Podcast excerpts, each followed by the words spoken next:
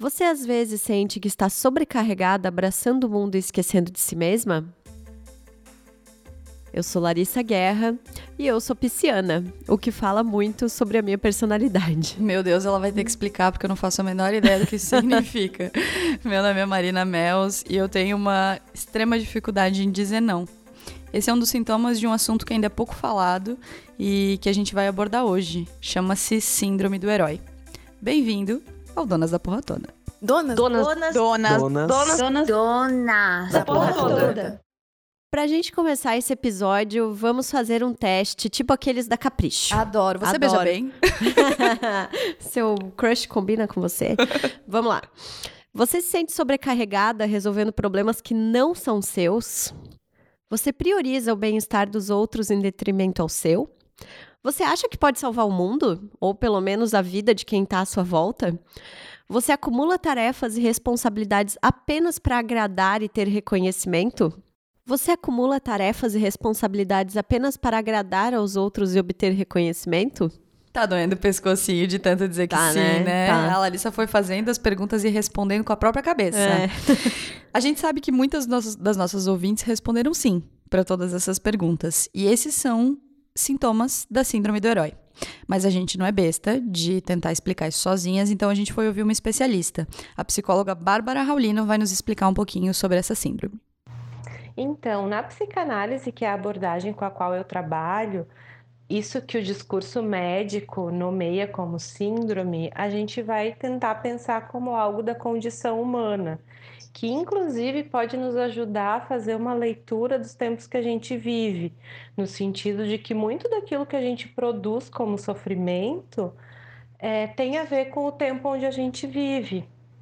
Inclusive, isso que foi nomeado, né, de síndrome de super-herói, super-heroína, é bacana para a gente pensar, porque são pessoas que se colocam numa condição de eterna disponibilidade para os outros, que acham que precisam dar conta de todos os problemas que aparecem à sua volta e que precisam resolver tudo. Isso acaba gerando uma sobrecarga muito grande, né? além do fato de, enquanto elas se ocupam de tudo que está à sua volta, elas não se ocupam do mais importante que é delas mesmas. Então, acabam direcionando todo o seu investimento para quem está à sua volta, para as situações que estão à sua volta.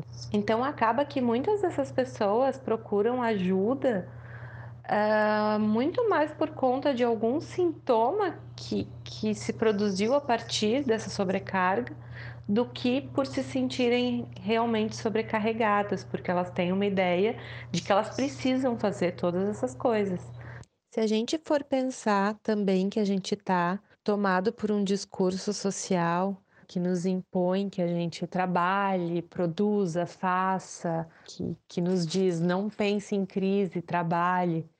Uma pessoa que está nessa condição de absorver tudo que está à sua volta ou de achar que precisa dar conta de todos os problemas que aparecem, que precisa resolver as situações de quem está ao seu redor, essa pessoa vai ser possivelmente tomada por quem está ao redor dela como alguém disponível, como alguém proativa, como alguém resolutiva, como alguém com iniciativa o que acaba dificultando mais ainda que ela consiga fazer esse exercício de se perguntar sobre a sua sobrecarga ou de questionar esse movimento que ela está fazendo, né?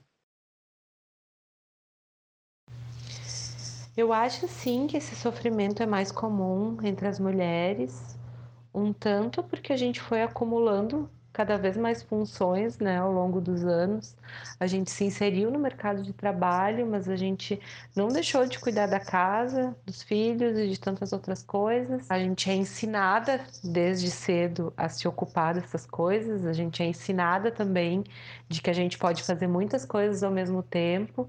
É, e a gente pode realmente fazer muitas coisas e estar tá em muitos lugares e cada vez mais ocupar muitos lugares, mas a gente ainda assim a gente não pode fazer tudo e a gente não pode dar conta de tudo e todos. Então, eu acho que tem vários fatores que com, acabam contribuindo. Eu acho que ainda tem uma cobrança por a gente estar numa sociedade machista e patriarcal. Eu acho que tem uma cobrança e, e uma exigência também, né, de que a gente dê conta de tudo, por a gente ter justamente lutado e continuar lutando para estar nos espaços, para ganhar o mesmo que um homem, para ocupar os mesmos cargos. Então, tem, tem algo que, que também tem a ver com isso, assim, né? Com uma exigência de que, então, se a gente quer isso, a gente tem que fazer tudo. E isso acontece também, né, por a gente estar. Tá num sistema capitalista que foca muito no que a gente produz, no quanto a gente ganha, em como a gente usa o nosso tempo para fazer coisas, para dar conta das coisas.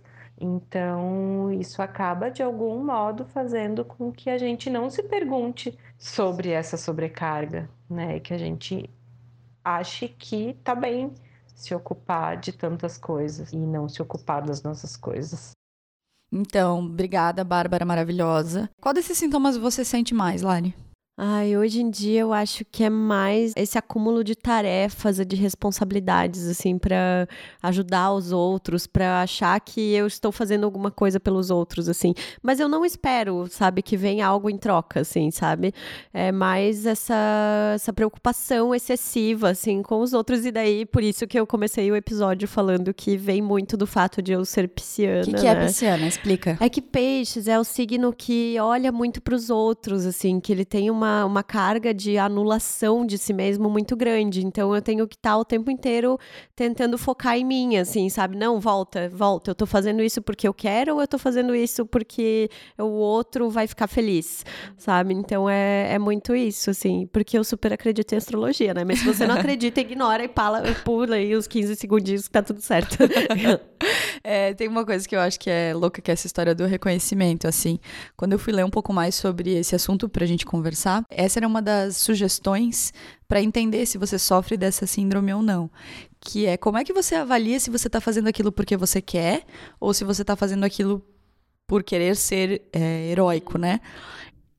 E uma das formas de fazer essa análise era pensar no feedback. O que você queria de volta por estar fazendo aquilo? Tem as ações altruístas, claro que tem, mas se você espera um reconhecimento, uma notinha de rodapé, um agradecimentinho, uma, qualquer coisa nesse, nesse sentido, talvez você esteja fazendo só pelo reconhecimento. E aí esse é um indício. Então, amiga, fica ligada nisso. Ok. tá bom, Marina. pra mim, o que mais pega desses, desses sintomas do nosso quiz é o dizer não. Eu tenho uma dificuldade extrema de dizer não em vários aspectos. E o dizer não, é, nessas, nessas leituras que eu fiz, falava muito sobre não ser ser uma coisa egoísta, porque você pensa que você está ajudando outra pessoa quando você não diz que não para ela, mas na verdade você está querendo dar a, a essa pessoa a impressão de que só você pode resolver aquele problema, sabe? De que você não, não precisa pedir para outro amigo, você não precisa focar em outra, em outra pessoa, procurar outra ajuda, que você vai resolver aquilo, o que é extremamente egoísta, né? É, nossa, isso era uma coisa que eu enfrentava muito quando eu era gestora no jornal, assim, de ter aquela coisa de fazer pela, pela pessoa, não, não deixar que ela fizesse. Até que um momento eu pensei, gente, mas se eu confio na minha equipe, equipe, eu preciso que ela, tipo, eu vou dizer sim, porque ela precisa se desenvolver e se der errado, paciência, a gente conserta e acabou, dá um feedback e segue a vida, assim foi um processo, não, não é da noite pro dia que a gente, ah, ok, agora eu vou dizer sim para tudo, até porque não é para dizer sim para tudo, né?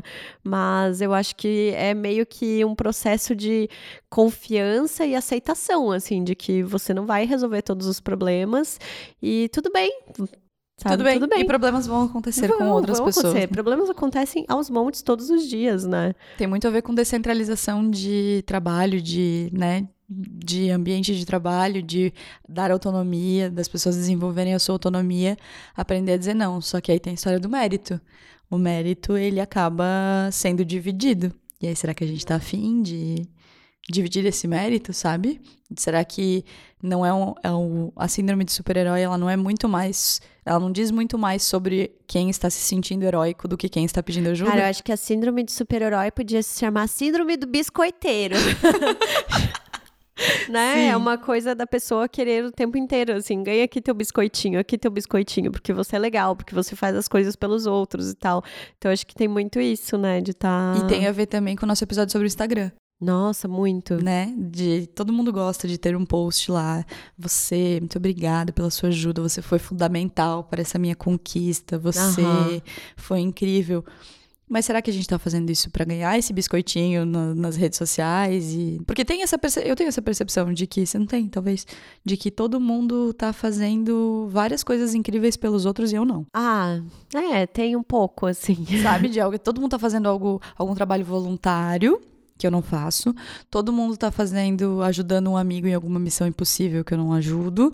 Todo mundo tá contribuindo com uma vaquinha para realizar o sonho de ah. alguém que a gente não, não ajuda. Então, sabe, eu tenho a impressão de que talvez a gente tenha a impressão de que a gente não faz e aí fica mais difícil ainda de descobrir quando a gente tá vivendo uhum. essa síndrome. Ai, agora eu meio que me identifiquei. Não, mentira. Não, mas, cara, Instagram é a origem de todo mal, né? Vamos cancelar o Instagram.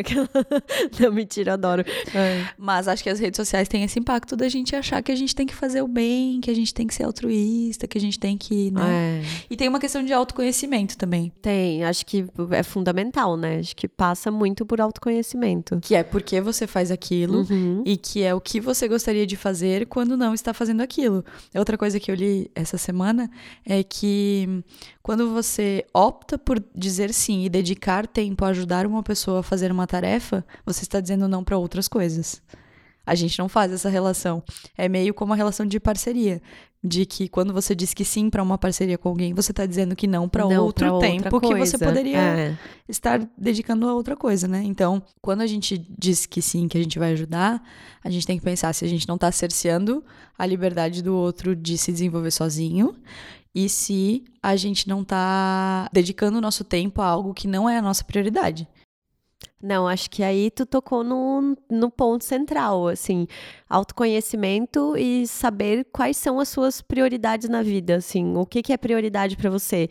É ajudar o fulaninho, é, sabe, ou é você se desenvolver, você crescer, você realizar as suas vontades, né, você ter seus momentos de descanso, então, você assistir aquele filme prioridade, gente. Palavra para tudo, assim. Tudo é prioridade. Equilíbrio. E equilíbrio, né? Porque acho que também a gente não pode viver um gabrielismo de eu nasci assim, eu cresci assim. Não. E não olhar pro, pro lado e não ter esse comportamento de, de ajuda. Mas ao mesmo tempo a gente tem que priorizar um pouco a gente também. Porque que, que, sabe, eu fico pensando assim, agora, né, depois que a gente percebe que uhum. a gente tem esse, esse negócio, eu fico pensando, o que que me motiva a não, não dizer que não? O que me, o que faz com que eu não consiga? Eu não sei. É uma falta de autoconhecimento, assim, de não conseguir dizer para as pessoas não, não vou fazer, não vou te ajudar, não posso te ajudar, não tenho tempo para te ajudar. E um pouco de vergonha também.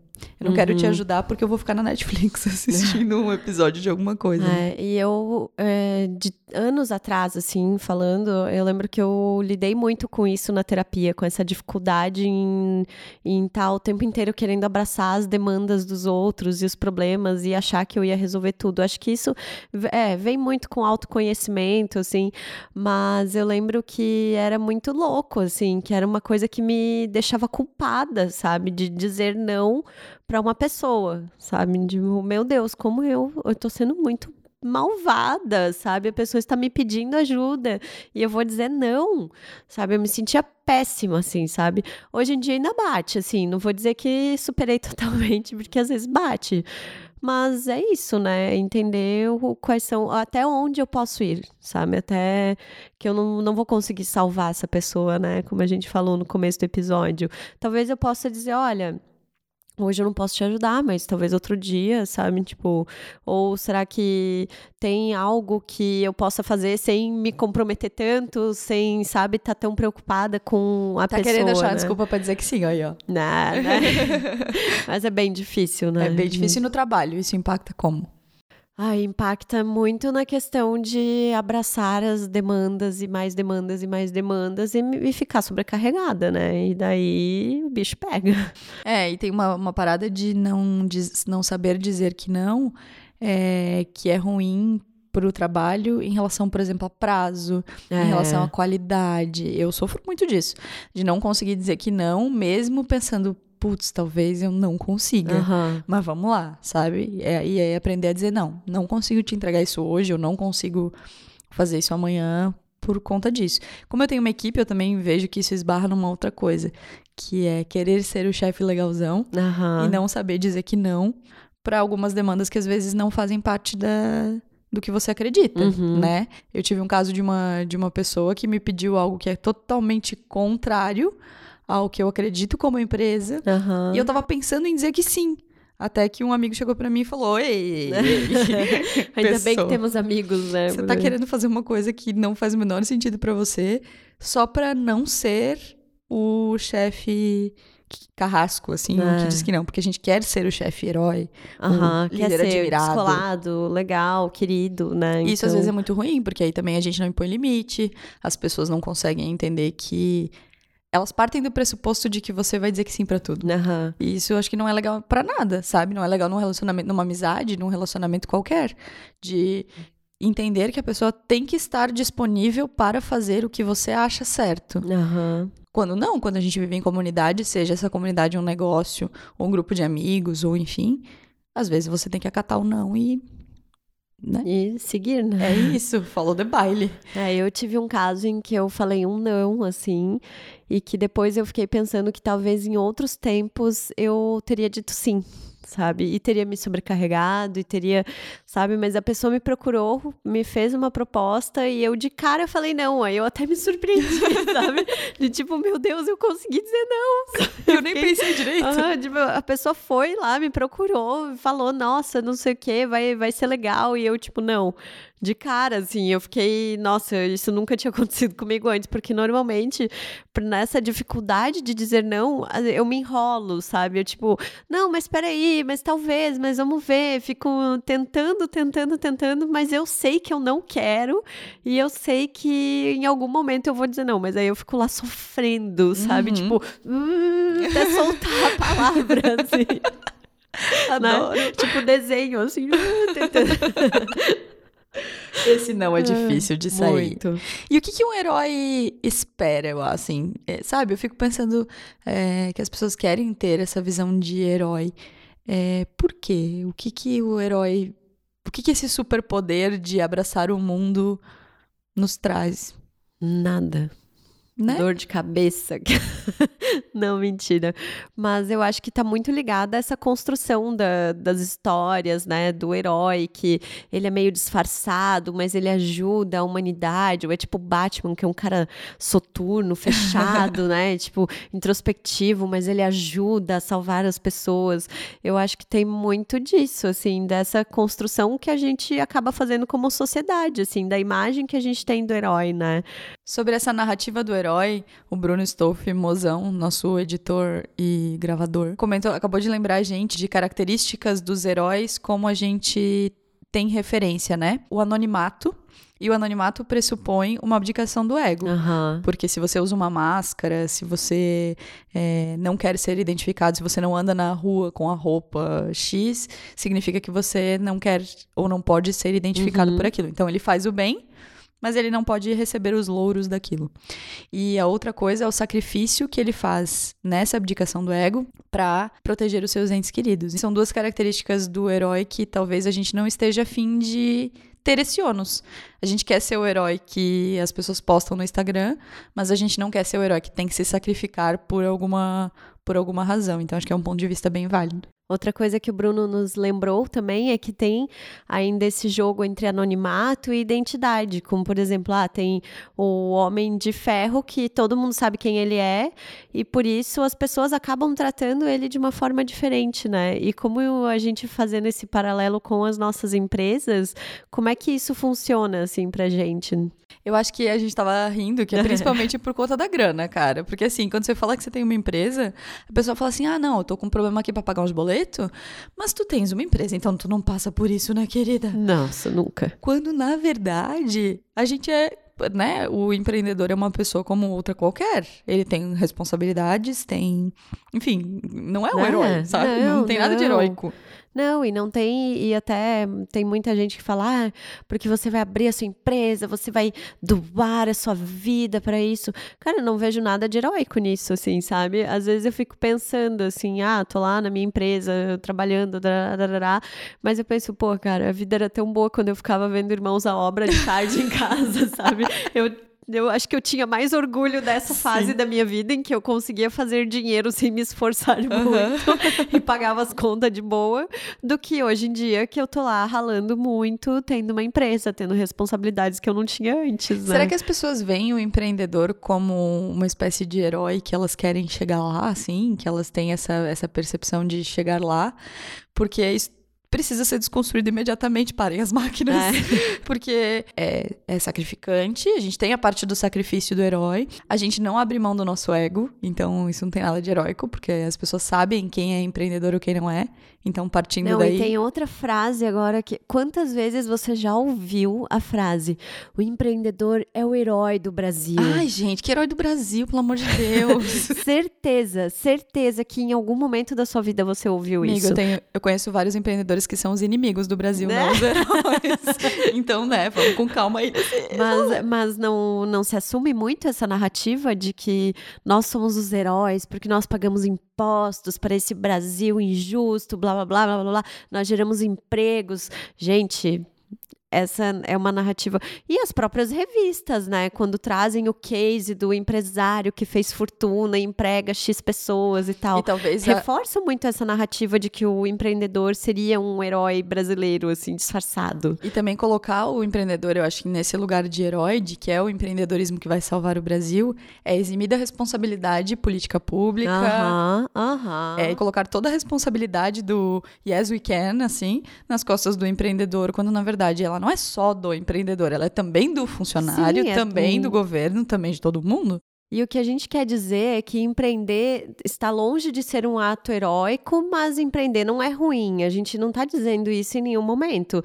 A gente está querendo só normalizar sabe? Exatamente. Dizer que é comum, que, ok, tem gente que abre um negócio, tem gente que trabalha de carteira assinada, e cada um tem as suas demandas, cada um tem suas dores, seus problemas, suas vantagens também, uhum. porque existem vantagens, né? A gente não tá aqui dizendo só que, meu, empreender é uma merda.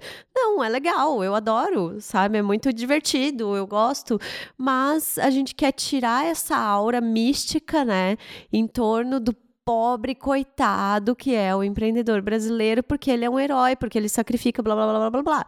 Sabe? É isso. E tem muita gente também que tá num momento em que tá pensando em fechar, talvez, é. ou tá pensando em dar um tempo no empreendedorismo, voltar para o mercado com carteira assinada, que também não precisa se sentir derrotado por isso. Não, Você não perdeu a não, batalha do herói, entende? Não. Você vai ser herói de outra forma. Sim, e tá tudo, e tá tudo bem. É. São fases. Aliás, assunto do nosso próximo episódio, vou e... liberar spoiler. Não, não vou ainda. Mentira. Mas acho que uma coisa que é importante a gente falar também sobre a diferença de ajudar e colaborar, né, Marina? Isso. Tem um consultor que, com quem eu trabalhei, um consultor criativo absolutamente genial, que é o Jackson Araújo, e ele proibia nas dinâmicas que ele, que ele conduzia as pessoas de usarem a palavra ajuda. Então não era vou te ajudar. A ajuda, ela parte do princípio de que tem alguém apto a ser ajudado e alguém superior que vai lá e vai ajudar aquela pessoa, né? Ela, ela coloca as pessoas numa gangorra, quando na verdade a colaboração coloca as pessoas no mesmo patamar. Então você vai crescer junto, você não vai com seu superpoder ajudar alguém a crescer. Uhum. Eu gosto muito dessa definição, assim. Eu gosto muito de palavras. Acho que as palavras falam bastante sobre o momento que a gente vive, assim. E eu uso muito ajudar e isso tá errado. Muitas vezes o que eu, é. o que eu tô é. fazendo não é ajudar, é colaborar para que, que aquilo aconteça de uma forma mais tranquila. Ai, que bonito isso. Né? Uhum. E quando você não tá ajudando, você tá fazendo o quê? Eu tô.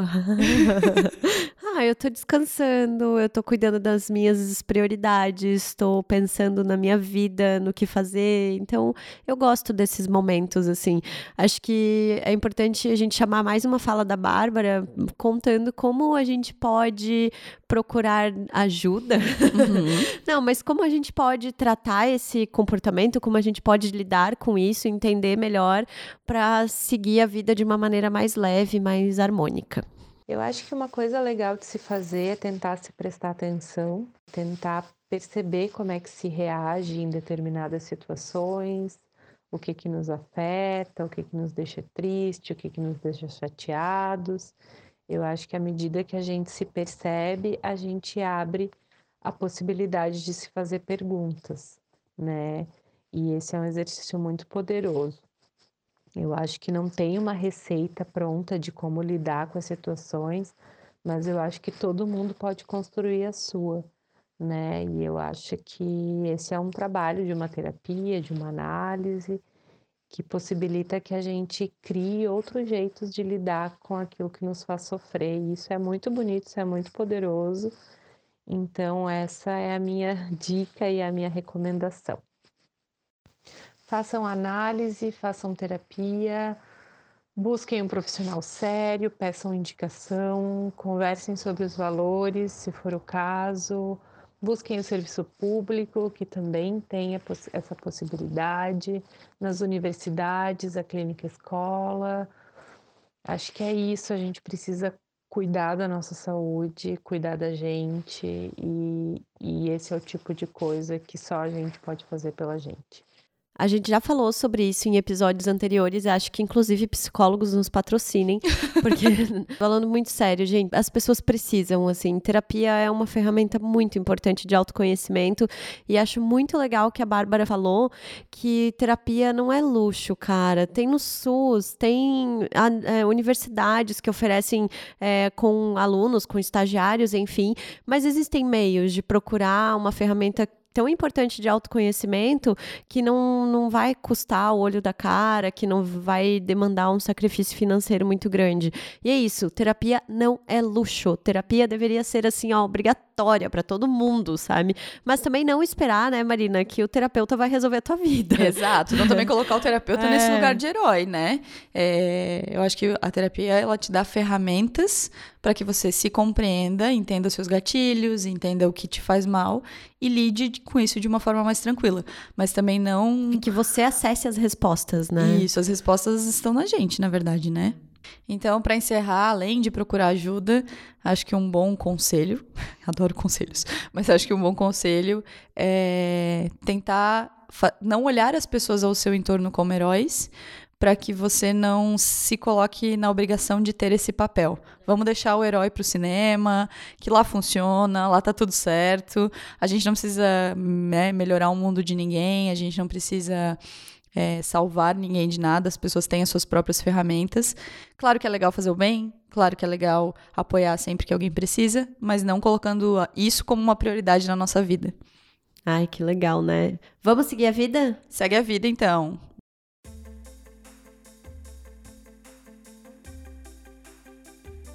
Chegamos ao fim de mais um episódio. Felizes da vida com os comentários de vocês. Então vamos para mais uma edição do Mesa de Bar. Ei. A gente quer começar falando da Daiane, que eu falei no episódio sobre mulheres empreendedoras, que é uma menina que tem um salão de voltado para cabelo afro aqui em Blumenau. Como a gente combinou, descobrimos promessas nesse podcast. É, fui falar com ela, fui falar ah, para ela que, que legal. admirava muito o trabalho dela, que eu nunca tinha tido a oportunidade de falar e tal. E foi muito legal, o feedback dela foi muito legal, então digam para as meninas que elas são demais, porque vale a pena. Trocamos várias mensagens e nos tornamos amigas. Ai, que legal. Eu quero mandar um beijo para Bruna e para Gabi, que acabaram de lançar o podcast Aminoácidas. Participei do segundo episódio delas, fica lá a dica, são discussões bem contemporâneas aí sobre os nossos dramas diários. E fica aí a dica para quem quiser ouvir também. E você tem dicas hoje, Marina? Dicas, dicas. Eu tô um pouco viciada, assim. Eu tenho que até cuidar da forma como eu falo, porque eu já venho a música na minha cabeça, aquela música chiclete já começa, já começa a me dar uma coisa boa, que é a música nova do Emicida, Amarelo, que é com a Majur e com a Pablo. E é uma música sensacional, traz o Belchior de Ai, volta. Que legal. É uma música sensacional, tem que ouvir. A gente falou que a gente não, não ia mais falar tem que fazer, mas essa desculpa, tô caindo no erro mesmo, tem que ouvir. Eu tava ouvindo esses dias no, no milkshake chamado Wanda, a Santa Helena comentando, eles falando, elogiando a música, e eles assim, nossa, deve ter sido um processo super fluido. E ela, o quê? Eu tô ouvindo essa música do Belchior tem uns dois anos. tipo, só esse trechinho, só esse trechinho, eu achei muito engraçado. Mas é muito muito bom esse Mas trechinho. Mas é bem legal, a música é ótima e esse trechinho da música é lindo, né? E sua indicação, amiga? Minha indicação é a reportagem da Malu Gaspar na revista Piauí desse mês, que traz um perfil sobre Carluxo.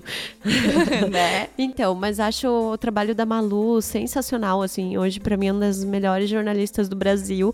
E como jornalista em pseudo-atividade, né? é, eu apoio muito ainda iniciativas de jornalismo no país e jornalismo de qualidade é sempre elogiável e precisa ser divulgado, sim. Então, leiam lá a entrevista. A entrevista não, porque ele não falou, né? Quase um Frank Sinatra está, está resfriado. Mas ele não falou, mas esse perfil tá, assim, incrível, sabe? E eu sou o Foro de Teresina e eu também. sou o Foro de Teresina, que eu, foi a, a minha porta de entrada para drogas do podcast. Adoro. Então, de novo, sempre fica o nosso agradecimento para Bruno Stolf, mozão, que está aqui comandando as gravações e vai comandar a edição daqui para frente. E também a, o nosso e-mail fica aberto, quem quiser conversar com a gente, donasdapetoda.gmail.com. No Instagram, Donas da Petoda, a gente promete que a gente vai ser mais ativa por lá. E a gente quer ouvir vocês por lá também, então sigam e nos acompanhem. E Tem nosso- spoiler? Ai, tenho. Nosso próximo episódio é sobre mudança de carreira. Então a gente se vê lá. Um beijo.